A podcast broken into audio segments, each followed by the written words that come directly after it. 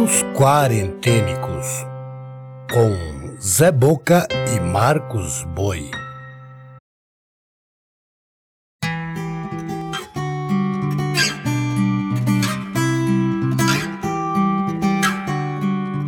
Olá, eu sou Zé Boca, contador de histórias. Esses são os contos quarentênicos, manifestações das inquietações de dois artistas eu e o músico Marcos Boi, em períodos de confinamento. Apresentamos pequenos conjuntos litero-musicais, agrupados de dois em dois, com textos em verso e em prosa, narrados, sonorizados e editados. A curadoria e narração são do Zé Boca, e a trilha sonora e edição final ficam por conta de Marcos Boi.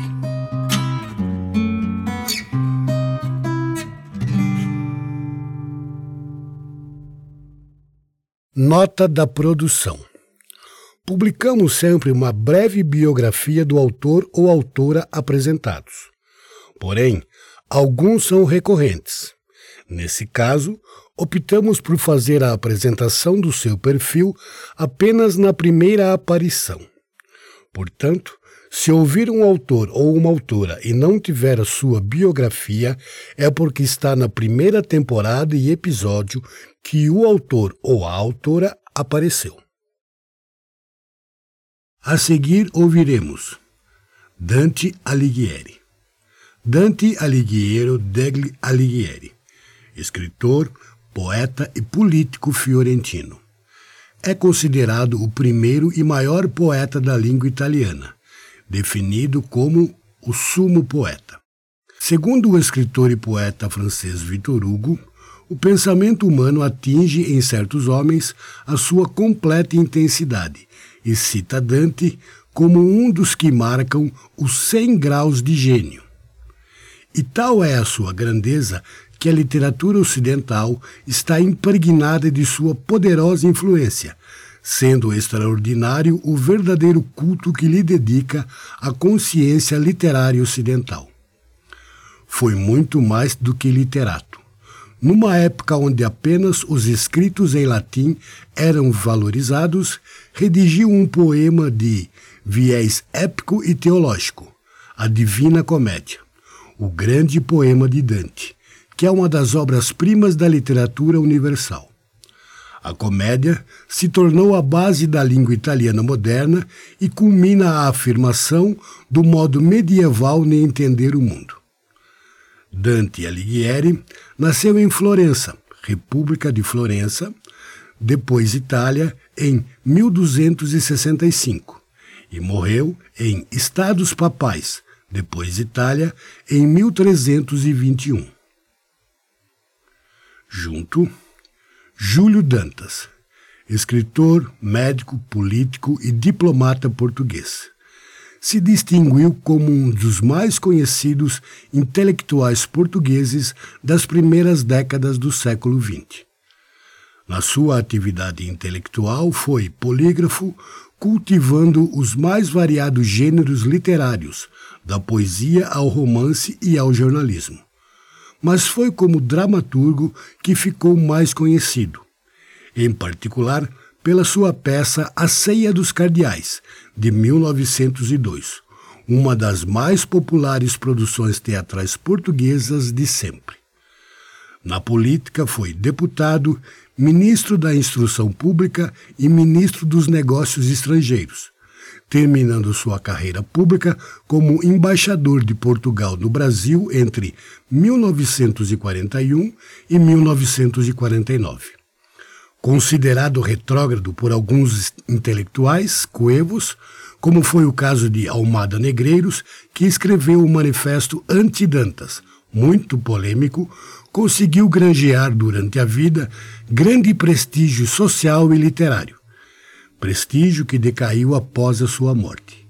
Foi eleito sócio da Academia de Ciências de Lisboa em 1908, instituição a que presidiu a partir de 1922. Júlio Dantas nasceu em 1876, em Lagos, Portugal, e morreu em Lisboa, Portugal, em 1962.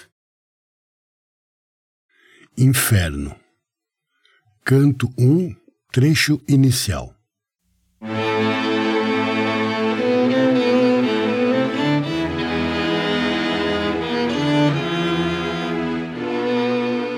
No meio do caminho desta vida me vi perdido numa selva escura, solitário, sem sol e sem saída.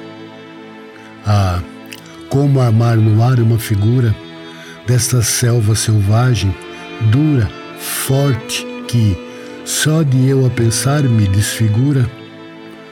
É quase tão amargo como a morte, mas para expor o bem que encontrei, outros dados darei da minha sorte. Não me recordo ao certo como entrei, tomado de uma sonolência estranha, quando a vera vereda abandonei. Sei que cheguei ao pé de uma montanha, lá onde aquele vale se extinguia, que me deixara em solidão tamanha, e vi que o ombro do monte aparecia vestido já dos raios do planeta que a toda a gente pela estrada guia. Então a angústia se calou, secreta, lá no lago do peito onde emergia a noite que tomou minha alma inquieta. E como náufrago, depois que aspira o ar, abraçado à areia, redivivo, vira-se ao mar e longamente mira o meu ânimo, ainda fugitivo, voltou a contemplar aquele espaço que nunca ultrapassou um homem vivo.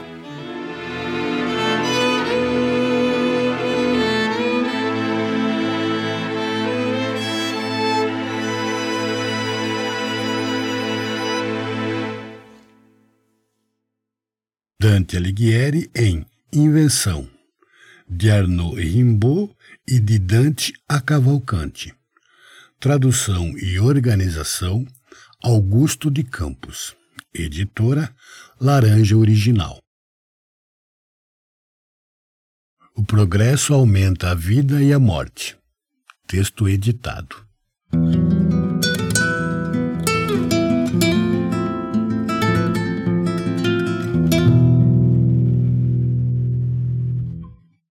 Não desconheço que a velhice constitui, em grande parte, um preconceito aritmético e que nosso maior erro consiste em contar os anos que vivemos.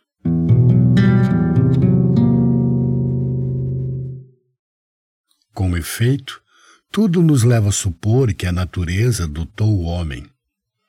Não falo já nas longevidades da Bíblia de vida média mais longa do que aquela que as estatísticas demográficas acusam, e que, se morrermos antes do tempo normal da existência, é porque sucumbimos, não à morte natural, à morte fisiológica, mas à morte violenta, que é a morte por ação destrutiva dos germes patogênicos. Como quer que seja, porém, parece-me incontestável que o homem envelhece antes do tempo e morre. Em geral, quando ainda não chegou a meio do caminho da vida.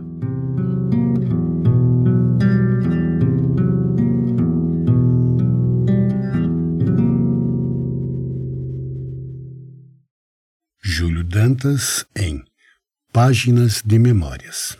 Editora Portugália Editora. Original em Lisboa, Portugal. Na sequência teremos Raul Bopp, poeta e diplomata brasileiro. Nascido numa família descendente do primeiro grupo de imigrantes alemães a aportar no Brasil em 1824, no estado do Rio Grande do Sul, fundou dois seminários em Tupã-Siretã, cidade gaúcha, para onde se mudou com a família nos primeiros meses de vida, nos quais expunha sua veia literária. Cursou direito entre 1918 e 1925 em diversas faculdades do país até formar-se. Viajou, então, por todo o Brasil, tendo conhecido, sobretudo, a Amazônia, base para a construção de sua obra-prima, Cobra Norato. Integrou o grupo paulista do modernismo, de cujas correntes verde-amarelas, pau-brasil e antropofágicas fez parte. Sempre conviveu em ambientes literários, sendo amigo de autores consagrados como Jorge Amado e Carlos Drummond de Andrade. Raul Bopp nasceu em 1898 em Vila Pinhal, depois Itaara, Rio Grande do Sul, e morreu na cidade do Rio de Janeiro em 1984. Junto, Zuenir Ventura. Zuenir Carlos Ventura, escritor e jornalista brasileiro. Aos 11 anos, mudou-se com a família para Nova Friburgo e começou a trabalhar como pintor. Depois foi contínuo de banco, faxineiro e balconista. Em 1954, no Rio de Janeiro, iniciou o curso de Letras Neolatinas na Faculdade Nacional de Filosofia, que depois viria a ser Universidade Federal do Rio de Janeiro. Em seguida, começou sua carreira de jornalista.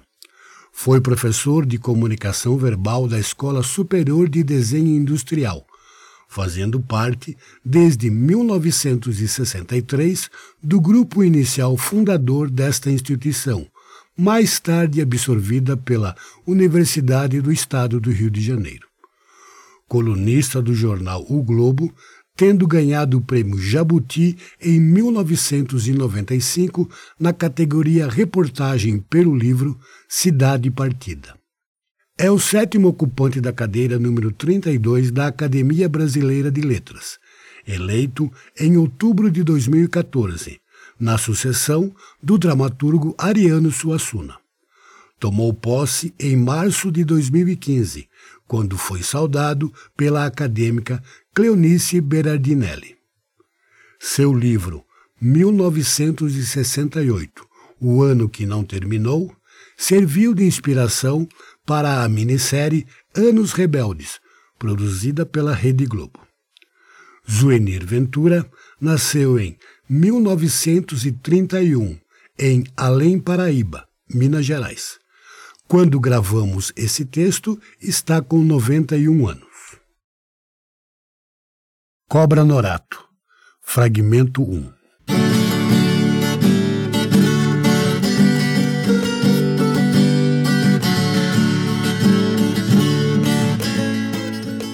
Um dia ainda hei de morar nas terras do sem fim. Vou andando, caminhando, caminhando. Me misturo no ventre do mato, mordendo raízes. Depois faço puçanga de flor de tajá de lagoa e mando chamar a cobra Norato. Quero contar-te uma história.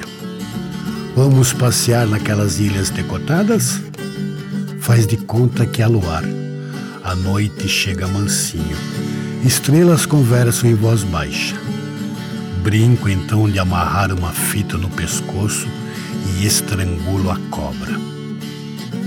Agora sim me enfio nessa pele de seda elástica e saio a correr mundo. Vou visitar a rainha Luzia. Quero me casar com sua filha. Então você tem que apagar os olhos primeiro o sono escorregou nas pálpebras pesadas. Um chão de lama rouba a força dos meus passos.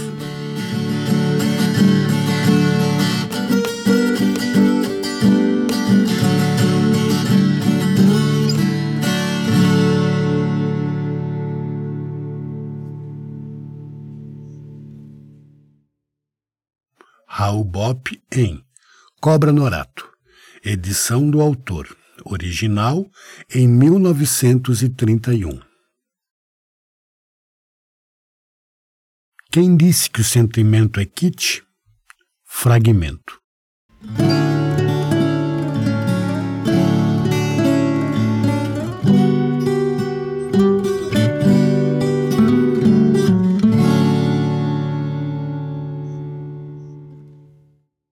Costuma-se exaltar a cabeça como fonte da razão e denunciar o coração como sede da insensatez, como músculo incapaz de ter autocrítica e de ser original.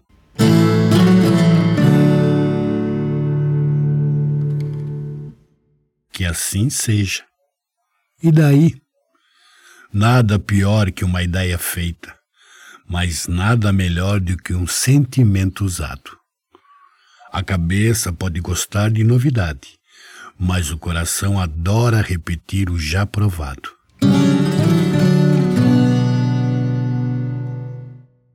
Se as ideias vivem da originalidade, os sentimentos gostam da redundância.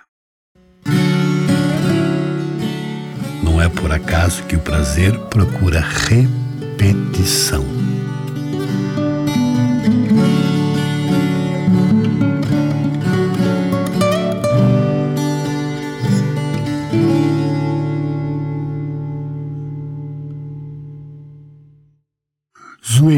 Ventura em Crônicas do Fim do Século, editora Objetiva.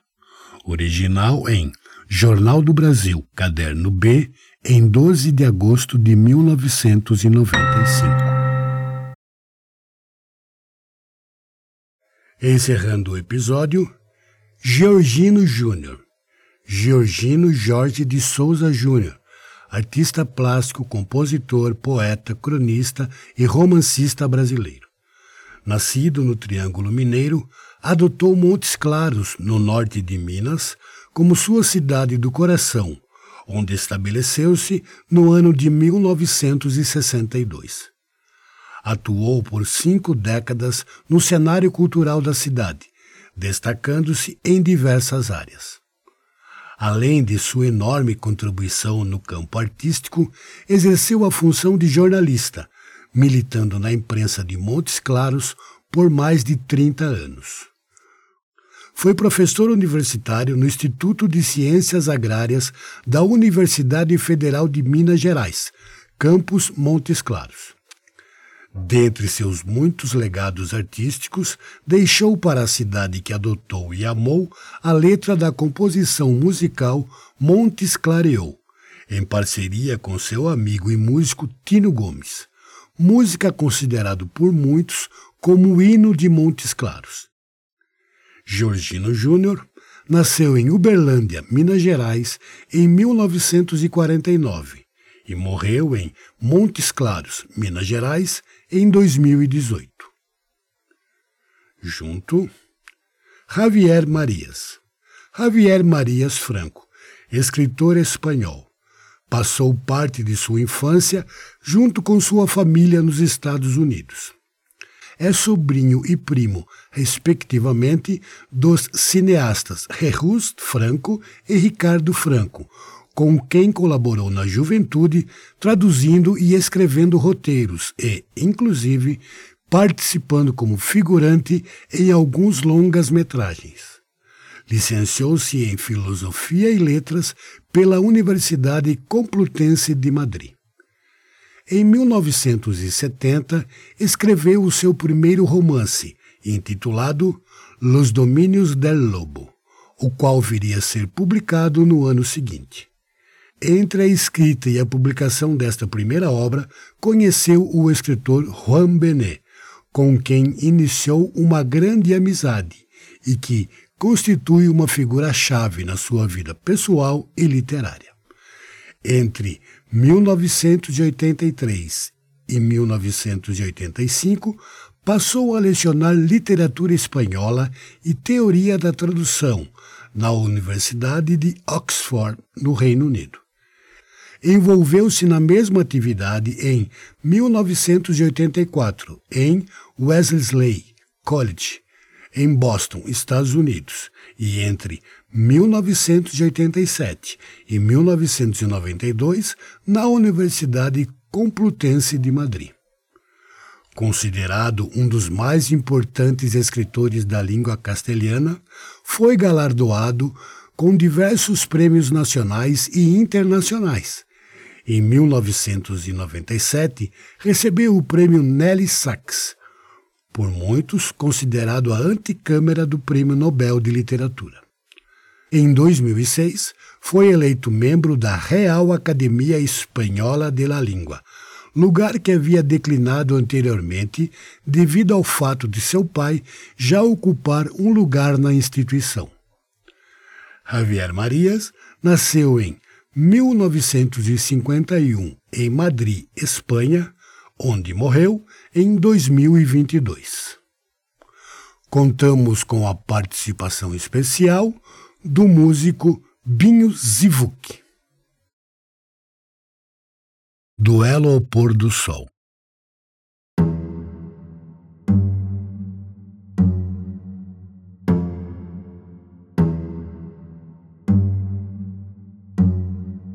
Pouco que sou e sei, não sou sábio, senhor nem rei.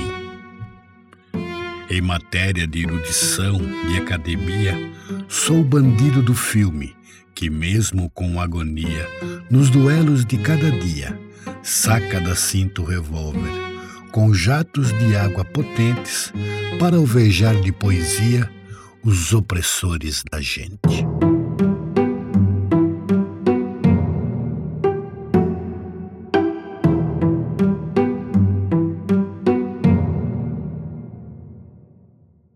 Georgino Júnior em Duelo ao Pôr do Sol, obra póstuma, organização e produção Maria Cleonice, Chorró Moraes e Georgino Neto. Editora Unimontes. Tudo deve ser contado pelo menos uma vez. Fragmentos.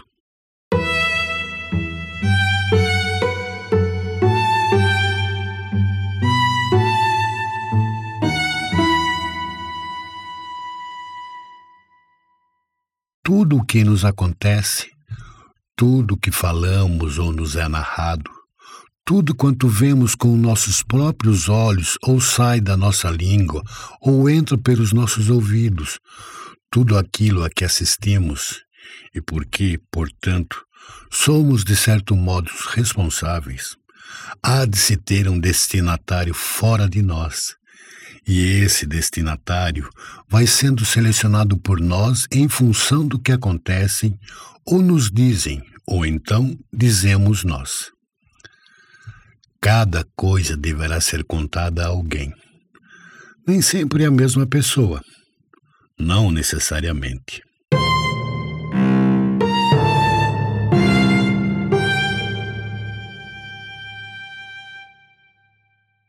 Mas nenhum segredo pode ou deve ser guardado para sempre do conhecimento de toda a gente, é forçoso que encontre pelo menos um destinatário uma vez na vida. Uma vez na vida desse segredo.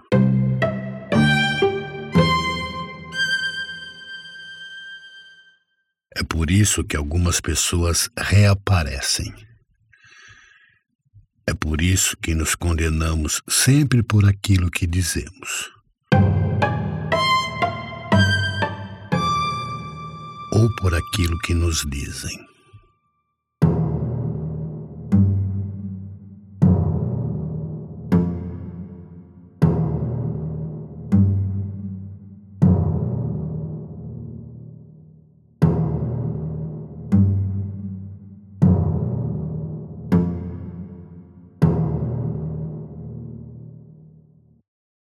Javier Marias em Todas as Almas Tradução: Mônica Starref.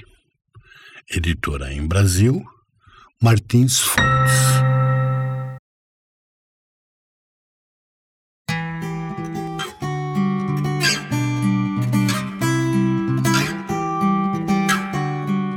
Você acabou de ouvir Contos Quarentênicos. Se desejar fazer críticas, sugestões ou outros comentários, pode usar as redes sociais do Zé Boca e do Marcos Boi, ou pelo e-mail contosquarentenicos@gmail.com.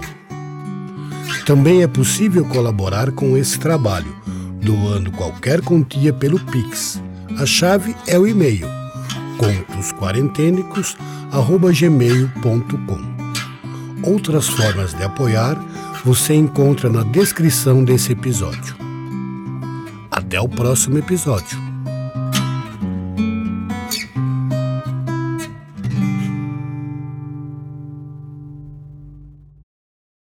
Contos Quarentênicos